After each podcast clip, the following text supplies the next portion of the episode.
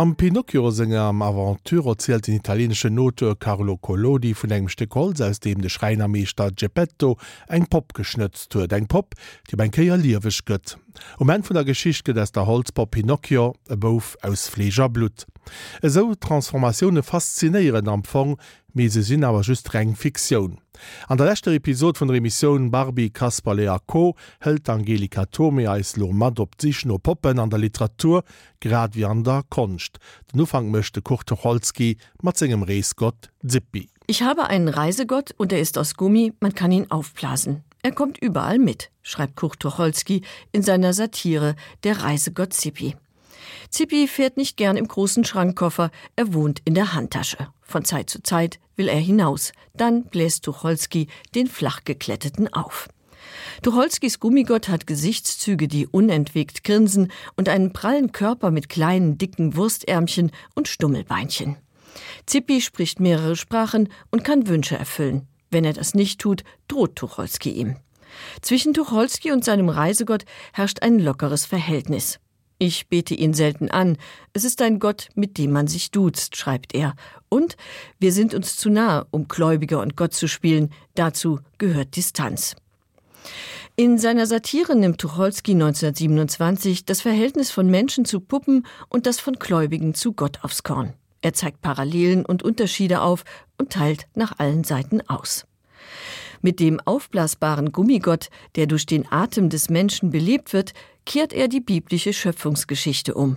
Mit der Puppe als Götze persifliert er die abgöttische Verehrung, die Puppen zuteil wird. Über all dem schwebt ständig die Frage, wer hat hier eigentlich wen in der Hand? Realistisch gesehen ist die Puppe nur ein schnöder Gegenstand. Der Mensch hat die Puppe nach seinem Ebenbild geschaffen, er animiert und beseelt sie, er haucht ihr Leben ein. Keiner treibt dieses Spiel weiter als die Dichter. In der Literatur verlassen wir den Boden der Tatsachen und treten in das Reich der Fiktion ein, und da ist bekanntlich alles möglich. Da gehen die geheimsten Wünsche in Erfüllung und werden die verrücktesten Vorstellungen wahr. Oder auch nicht. In Paula und Richard Demels Bilderbuch Fitzebutze aus dem Jahr 1900 entpuppt sich ein Hampelmann als außergewöhnlich störrig. Fitzebutze, ein großer exotischer Hampelmann mit langen Haaren und Ziegenbart, geht nicht auf die Belebungsversuche und Wünsche seiner Besitzerin ein. Die kleine Detta glaubt, dass Fitzebutze ein Gott ist. Sie versucht, seine Aufmerksamkeit zu wecken und umschmeichelt den allmächtigen Hampelmann. Doch Fitzebutze bleibt stumm und ungerührt. Weil Detta kein Feedback von ihm bekommt, verweist sie ihn von seinem Thron. Das Kind erkennt, dass der vermeintliche Gott nichts weiter ist als eine Puppe. Die Demels brechen in Fitzebutze bewusst mit den üblichen Klischees. Das unorthodoxe Kinderbuch war ein gezielter Gegenentwurf zu der pädagogischen Kinderliteratur der damaligen Zeit und gilt als das erste moderne Kinderbuch. Fitzebutze hatte allerdings längst nicht so viel Erfolg wie Carlo Collodis märchenhafter Entwicklungsroman Pinocchio, der 1883 erschien und dessen pädagogischer Ansatz nicht zu übersehen ist. Als die freche, übermütige Holzpuppe zur Vernunft kommt, wird sie quasi zur Belohnung in ein Menschenkind verwandelt. Vom Holzscheit zur sprechenden Puppe und von der lebendigen Puppe zu einem Jungen aus Fleisch und Blut, Pinocchios zweifache Verwandlung hat durchaus Gruselpotenzial. Puppen sind nicht jedermanns Sache. Etliche Autoren taten sich schwer mit ihnen, allen voran Rainer Maria Rilke, der seiner Abneigung 1914 in dem Aufsatz Puppen Luft machte. Rilke beschreibt die Puppe darin als grausigen Fremdkörper, an den wir unsere lauterste Wärme verschwendet haben und als oberflächlich bemalte Wasserleiche, die sich von den Überschwemmungen unserer Zärtlichkeit heben und tragen ließ, bis wir wieder trocken wurden und sie in irgendeinem Gestrüpp vergaßen. Das Unheimliche der Puppe und das Motiv des Schöpfers, der eine Puppe erschafft, die lebendig wird, verbindet E.T.A. Hoffmann 1816 in seinem düsteren romantischen Märchen Der Sandmann. Im Mittelpunkt steht Olympia, eine automatisierte Puppe, die einen Studenten, der ihr verfallen ist, in den Wahnsinn treibt. Der Schauerroman knüpft an die griechische Sage vom Bildhauer Pygmalion an. Pygmalion verliebt sich in eine seiner weiblichen Skulpturen, die unter seinen Liebkosungen zum Leben erwacht. Der Schöpfer und seine perfekte Schöpfung namens Galatea führen fortan eine glückliche Ehe. Pygmalion und Galatea geistern seit dem Mittelalter durch die europäische Literatur, angefangen beim französischen Rosenroman über Rousseau, Eichendorff, Keller und Goethe bis hin zu George Bernard Shaws Theaterstück Pygmalion, das als Grundlage für das Musical My Fair Lady diente. Gruselige Figuren wie der Golem oder Frankenstein fallen ebenfalls unter die Thematik Schöpfer und Geschöpf und die Sennentunchi, eine Sagengestalt aus den Alpen. Die Sage erzählt von Hirten, die sich im Sommer in der Einsamkeit der Berge eine Sennentunchi basteln und ihre sexuellen Bedürfnisse an der Puppe befriedigen. Kurz bevor die Hirten ins Tal zurückkehren, wird die Puppe lebendig und rächt sich für die Frevel, die an ihr begangen wurden, indem sie den Hirten bei lebendigem Leib die Haut abzieht. Die Haut ist ein abstreifbares Hemd. So heißt eine Grafik von Hans Bellmer, dessen surrealistisches Werk um Erotik und Verstümmelung kreist. Inspiriert von den Gliederpuppen altdeutscher Meister und E.T.A. Hoffmanns Olympia wendet Hans Bellmer sich Anfang der 30er Jahre den Puppen zu. Seine surrealistisch deformierten Puppen gelten als skandalös, nicht zuletzt, weil sie im krassen Gegensatz zu dem arischen Körperbild stehen, das die Nazis propagieren.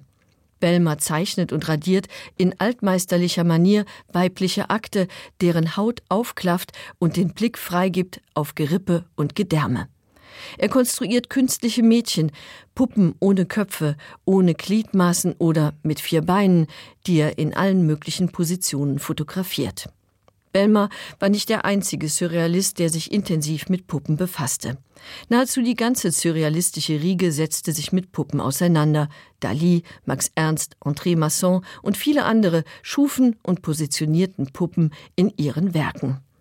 Bereits die Vorläufer des Surrealismus hatten ihr Herz für die Puppe entdeckt. Paul Klee fertigte rund 50 kunstvolle Handpuppen für seinen Sohn an, Hanna Hösch gestaltete Dada-Puppen und durch Giorgio de Chiricos Gemälde wandeln gesichtslose Gliederpuppen. Die Gliederpuppe gehört seit dem 15. Jahrhundert zum festen Inventar der Künstlerateliers. An ihr studieren die Maler Bewegungen, Posen und Gebärden. Die Puppe dient gewöhnlich als Ersatz für das lebende Modell. Im Falle von Oskar Kokoschka ersetzte eine Puppe die verlorene Muse und Geliebte. 1918 bestellte der expressionistische Maler bei einer Münchner Puppenmacherin eine lebensgroße Puppe nach dem Vorbild von Alma Mahler, seiner großen Liebe, die ihn vier Jahre zuvor verlassen hatte.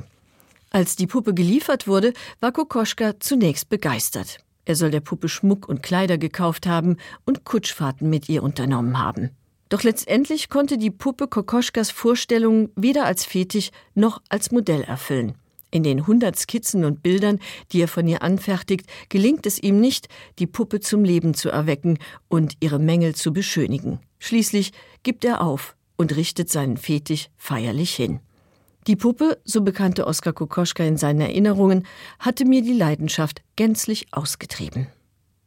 Seit der klassischen Moderne beschäftigen Künstler sich mit dem Thema Puppen. Vorreiter wie Hans Bellmer haben zahlreiche zeitgenössische Künstler inspiriert, zum Beispiel Cindy Sherman, die nackte Puppen demontiert und ablichtet, oder die Brüder Jake und Dinos Chapman, die Schaufensterpuppen auf krude Weise anatomisch verändern. Obwohl es sich hier nur um Puppen handelt, ist das Echo, das die grausam verunstalteten Körper auslösen, meist einhellig. Die Betrachter schwanken zwischen Faszination und Abscheu. Die künstlerische Verfremdungslust beschränkt sich inzwischen nicht mehr nur auf Puppen im herkömmlichen Sinne. Gegenwartskünstler setzen sich zunehmend mit der Verbindung von Mensch und Maschine auseinander. Biomorphe Automaten, Cyborgs und Androiden erobern die Ausstellungshallen. Seit der griechischen Antike haben Künstler davon geträumt, ihren Werken Leben einzuhauchen. Aufgrund der Fortschritte im Bereich Robotik und künstliche Intelligenz ist die manipulierbare Puppe heute keine fantastische Figur mehr. Davon abgesehen haben audiovisuelle Medien wie die Videotechnik den Künstlern neue Möglichkeiten eröffnet. Der New Yorker Videokünstler Tony Ursler beschäftigt sich seit den frühen 90er Jahren mit Puppen bzw. puppenartigen Figuren. In seinen Installationen belebt er diese Puppen, indem er ihnen per Video Gesichter auf die Köpfe projiziert und eine Stimme verleiht. Die geisterhaften Puppen plärren, quengeln, fluchen und schimpfen mittels Endlosschleife ohne Unterlass. es sind die reinsten Quälgeister.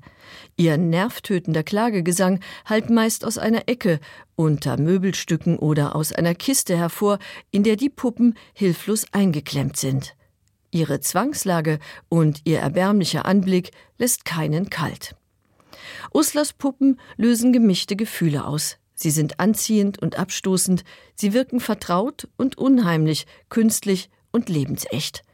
Damit decken sie das gesamte Arsenal der Widersprüche auf, die der Puppe innewohnen, diesem hybriden Objekt, das der Mensch nach seinem Ebenbild geschaffen hat und dem er im Spiel, in der Kunst und in der Literatur Leben einhaucht. Dat war Angelika Tomi Matthias sich no Poppen an der Literatur an an der.